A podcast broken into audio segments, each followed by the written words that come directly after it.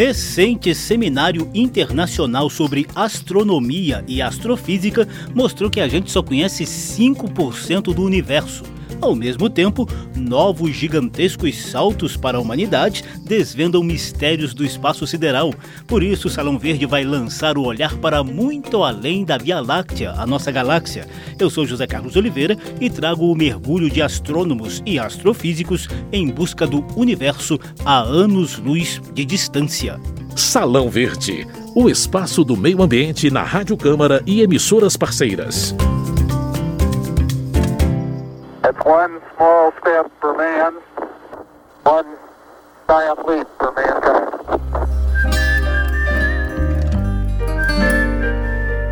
Lá se vão mais de 50 anos desde que o astronauta norte-americano Neil Armstrong pisou na Lua e falou essa emblemática frase do pequeno passo para o homem, mas grande salto para a humanidade, em julho de 1969.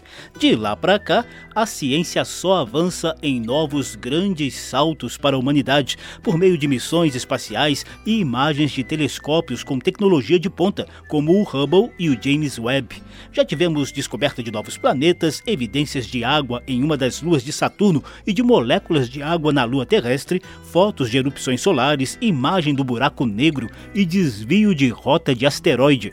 E tudo isso num contexto observável de apenas 5% de todo o universo. O quark e a Via Láctea, a bactéria Entre agora e o Eon o Ion e Orion, a Lua e o Magneto, entre a estrela e o elétron. Esses e outros temas foram debatidos em recente conferência internacional da FAPESP, a Fundação de Amparo à Pesquisa do Estado de São Paulo. Em busca dos avanços recentes da astronomia e da astrofísica, Salão Verde acompanhou as apresentações e conversou com uma das organizadoras do debate, Beatriz Barbuí, professora titular do Departamento de Astronomia da USP, a Universidade de São Paulo. Para começar, Barbuí faz um brevíssimo resumo dessa conferência da FAPESP. A conferência teve caráter de divulgação científica e mostrou o caráter abrangente da astrofísica em termos de interesses e de habilidades que exige. Também mostrou que navegamos na SEMA internacional e os projetos hoje são realizados através de consórcios entre vários países. O debate na FAPESP estava repleto de bambambãs da ciência, como Brian Schmidt, reitor da Universidade Nacional da Austrália e ganhador do Prêmio Nobel de Física de 2011 pela descoberta da energia escura. A brasileira Angela Olinto, que lidera a pesquisa com astropartículas na Universidade de Chicago, nos Estados Unidos, além de Rob Adam, diretor do Observatório de Astronomia da África do Sul, que trabalha na construção do maior radiotelescópio do mundo. A professora Barbuí se sintetiza para a gente as principais conclusões desses especialistas. O prêmio Nobel Brian Schmidt mostrou que a matéria que conhecemos representa apenas 5% da matéria mais energia do universo. Os outros 95% são constituídos de 70% de energia escura e 25% de matéria escura, onde o termo escuro significa que não sabemos o que são. A professora Angela Olinto mostrou que a astrofísica de hoje está intimamente ligada à física de partículas e que não só se observam objetos reconhecíveis como estrelas e galáxias em todos os comprimentos de onda, como também são buscadas partículas de altas energias, raios cósmicos, mas também partículas formadas no universo primordial, como neutrinos, eh, míons e outros. O professor Rob Adam, através da descrição do projeto Sky Kilometer Array, SKA, que foi um trabalho feito desde o início dos anos 90. A professora Beatriz Barbuí, que moderou a Conferência Internacional da FAPESP, já foi vice-presidente da União Astronômica Internacional e uma das vencedoras do Prêmio L'Oréal Unesco de 2009, de reconhecimento às mulheres com trabalhos de destaque na ciência. Ela nos conta agora alguns dos maiores desafios sobre os quais os cientistas da astronomia e da astrofísica se debruçam atualmente. O principal desafio atual é entender mais completamente o que é energia escura e do que consiste a matéria escura. Ligado a isso é a identificação da massa do neutrino e de partículas formadas no universo primordial. Também é um dos principais objetivos a detecção das primeiras galáxias, o que é buscado com o James Webb Space Telescope, com o SKA e assim como os telescópios gigantes que estão em construção. O SKA, em particular, visa observar galáxias que são aglomeração de hidrogênio que estarão se formando antes de ter matéria visível, a época ainda anterior ao que se pode ver em outros comprimentos de onda. A astrofísica se caracteriza por avançar em inúmeras fronteiras em todas as áreas. Por exemplo, a identificação da origem de raios cósmicos de altas energias é outro objetivo, assim como onde se formam os elementos pesados e que recentemente foi identificado como, pelo menos em parte, na fusão de estrelas de nêutrons. É, outro objetivo que vem colhendo grandes esforços é a identificação de outras terras, isto é, planetas habitáveis, que inclusive também levou ao prêmio Nobel de Michel Mayor e Didier Queloz. Salão Verde como ainda tem muito mistério em torno do universo, palavras e expressões como matéria e energia escura, buraco negro, teoria da relatividade geral, espaço-tempo e outras ainda não são completamente compreendidas. Vamos tentar entender algumas delas no quadro a seguir. Geológicas. Novidades e curiosidades sobre a dinâmica do planeta e da natureza. Geológicas.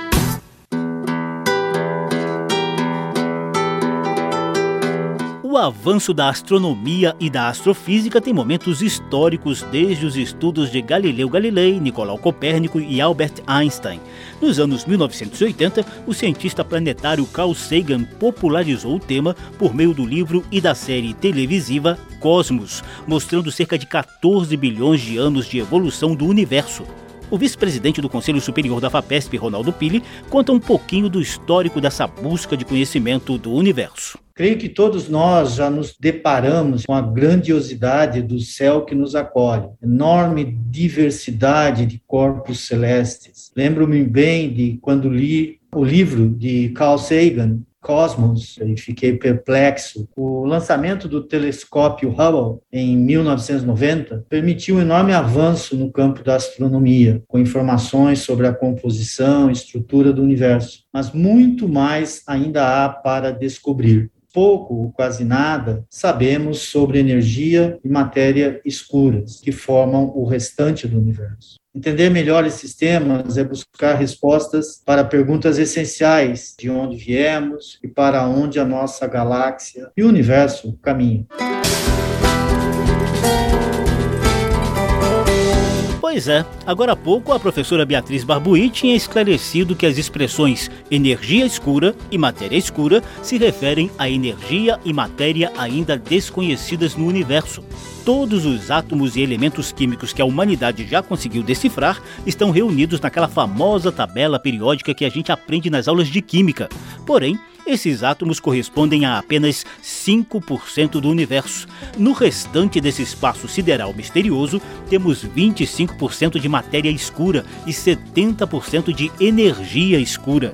Claro que tudo é muito complexo para a gente abordar em poucos minutos, mas esses estudos também têm a ver com o chamado buraco negro, recentemente observado no centro da nossa Via Láctea a 26 mil anos-luz de distância do planeta Terra.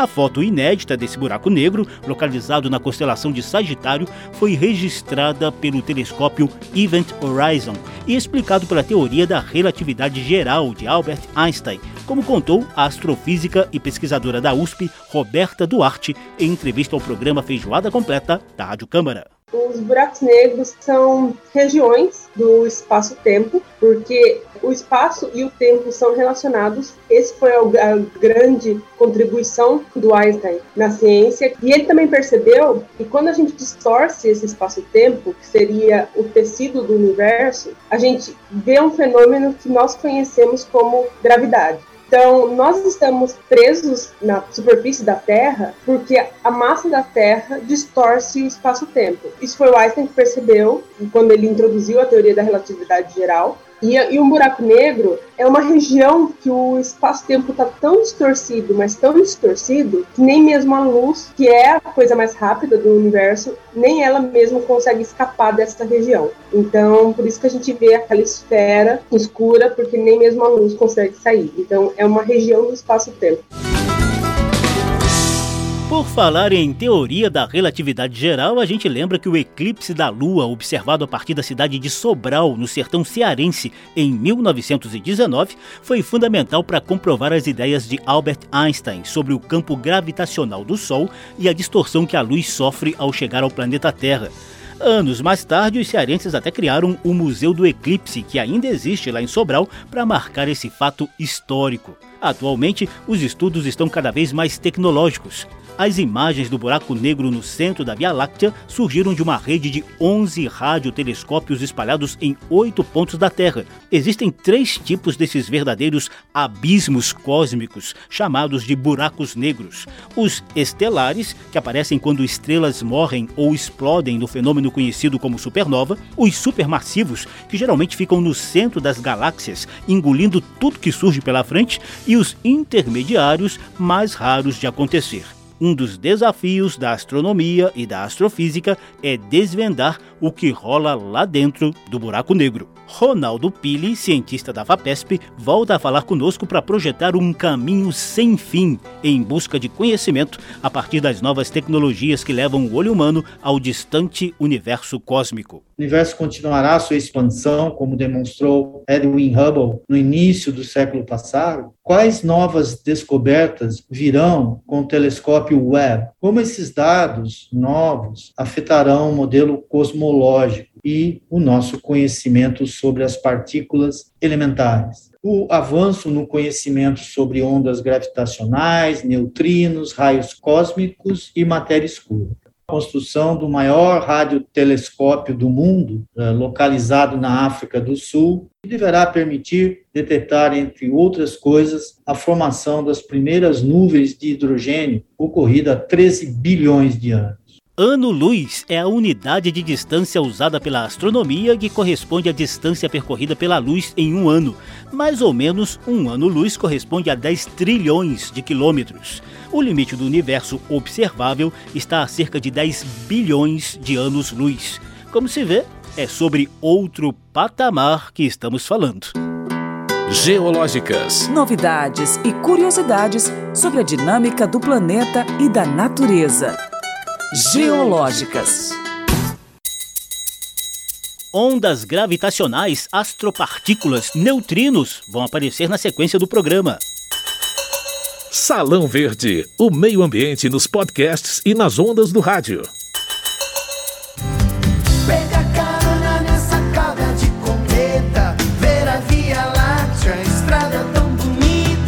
Salão Verde traz os avanços recentes da astronomia e da astrofísica que ajudam a humanidade a conhecer aos pouquinhos os 95% do universo constituído de matéria escura e energia escura difíceis de observação pela humanidade. A gente se baseia em recente conferência internacional da FAPESP com premiados cientistas. Uma delas é Ângela Olinto, reitora da Divisão de Ciências Físicas da Universidade de Chicago. Ela nasceu nos Estados Unidos, mas é filha de brasileiros e se formou em física no Rio de Janeiro. Hoje é considerada uma das principais autoridades do mundo em astropartículas, também comandando pesquisas sobre raios cósmicos para a NASA, a Agência Espacial Norte-Americana. Angela Olinto costuma dizer que usa o universo como laboratório para entender as leis fundamentais da física e descobrir como foram geradas as partículas mais energéticas do espaço. Diante da imagem profunda do universo revelada pelo telescópio James Webb, Angela reflete sobre os avanços da astronomia e da astrofísica até aqui. A astronomia é uma coisa antiga que muitas civilizações sempre tentaram entender, né, o céu, e o que a nossa geração conseguiu fazer esses últimos 100 anos é mostrar que a gente pode ir bem mais longe. A possibilidade do ser humano olhar diretamente é bem rica de imaginação, mas limitada em termos de frequência. A gente usa frequências visíveis que são bem limitadas. Com a tecnologia que explodiu nessas últimas décadas, em termos de é, aumentar a capacidade de a gente usar vários outros tipos de observações em outras frequências, a gente pode ver muito mais informações sobre o universo. Eu acho que todos nós é, já curtimos essa imagem maravilhosa, que é a primeira imagem profunda do James Webb Telescope, mostra um aglomerado de galáxias e a gente consegue ver o início do universo, o início das galáxias, o início das estrelas é, nessa área de observação. Além dos telescópios como o Hubble e o James Webb, a professora Angela Olinto revela outras formas e ferramentas de observação da riqueza do universo. Uma delas é por meio das ondas gravitacionais, ou seja, as ondulações que se propagam à velocidade da luz no contexto espaço-tempo do universo tem muito mais formas de observar o universo. Frequências de ondas de, de comprimentos de onda, ondas de rádio. Temos dois tipos de outras formas de observar o universo. Uma que é ouvir o universo em vez de olhar o universo, que são as ondas gravitacionais. E é uma forma de ouvir o que, que está acontecendo em termos de vibrações no espaço-tempo. Né? Então, são ondas de comprimentos de onda gigantes, né? de 4 km para cima, que chacoalham basicamente um pouquinho a Terra com uma amplitude de 10 a menos 20, que é uma, é uma tecnologia impressionante de conseguir, com os lasers e com a interferometria, poder medir uma amplitude tão pequena quando essa onda passa pela Terra. Então, esse tipo de observações não só estão revolucionando o nosso entendimento de como que as estrelas e os buracos negros são formados, mas também tem uma medida de como que o universo evolui, a velocidade de expansão do universo. Fragmento infinitésimo, quase que apenas mental. Quanto lago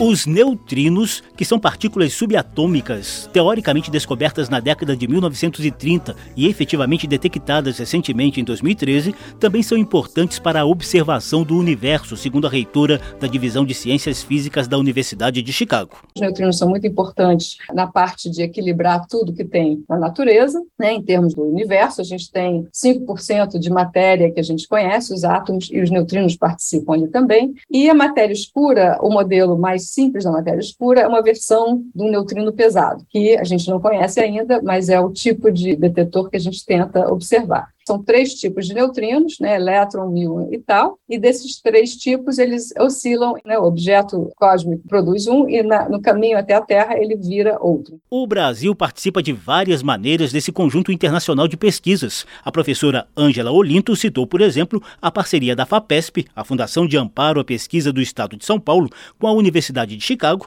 e a Universidade Nacional da Austrália, na construção de um novo telescópio. É para construir o Magellan Telescope, que vai ser essa nova geração de telescópios na região ótica infravermelho. Essa combinação é o que dá o poder da gente estender o nosso conhecimento na parte ótica. Por fim, Ângela Olinto conta que há planos com apoio da NASA para a futura missão espacial em busca de informações sobre a matéria escura e desconhecida do universo. A gente está desenvolvendo tecnologias para um, uma futura missão espacial que possa ajudar a responder as duas perguntas: qual é a origem dos raios cósmicos mais energéticos e qual é a origem dos neutrinos mais energéticos. E isso foi parte do, do planejamento para a década que a NASA financiou. E eu acho muito bacana a gente poder aumentar a visão do que a gente pode é, observar do universo através dos neutrinos, por exemplo.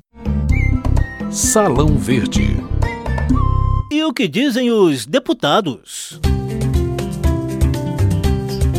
Na Câmara, alguns deputados costumam destinar recursos das emendas parlamentares ao orçamento da União para projetos e pesquisas de astronomia e astrofísica. A Casa também analisa um projeto de lei de incentivo ao chamado astroturismo, para certificar localidades com grande potencial de observação do céu noturno, livre das luzes urbanas. A Câmara também aprovou o acordo do Brasil com a Organização Europeia para a Pesquisa Astronômica no Hemisfério Austral.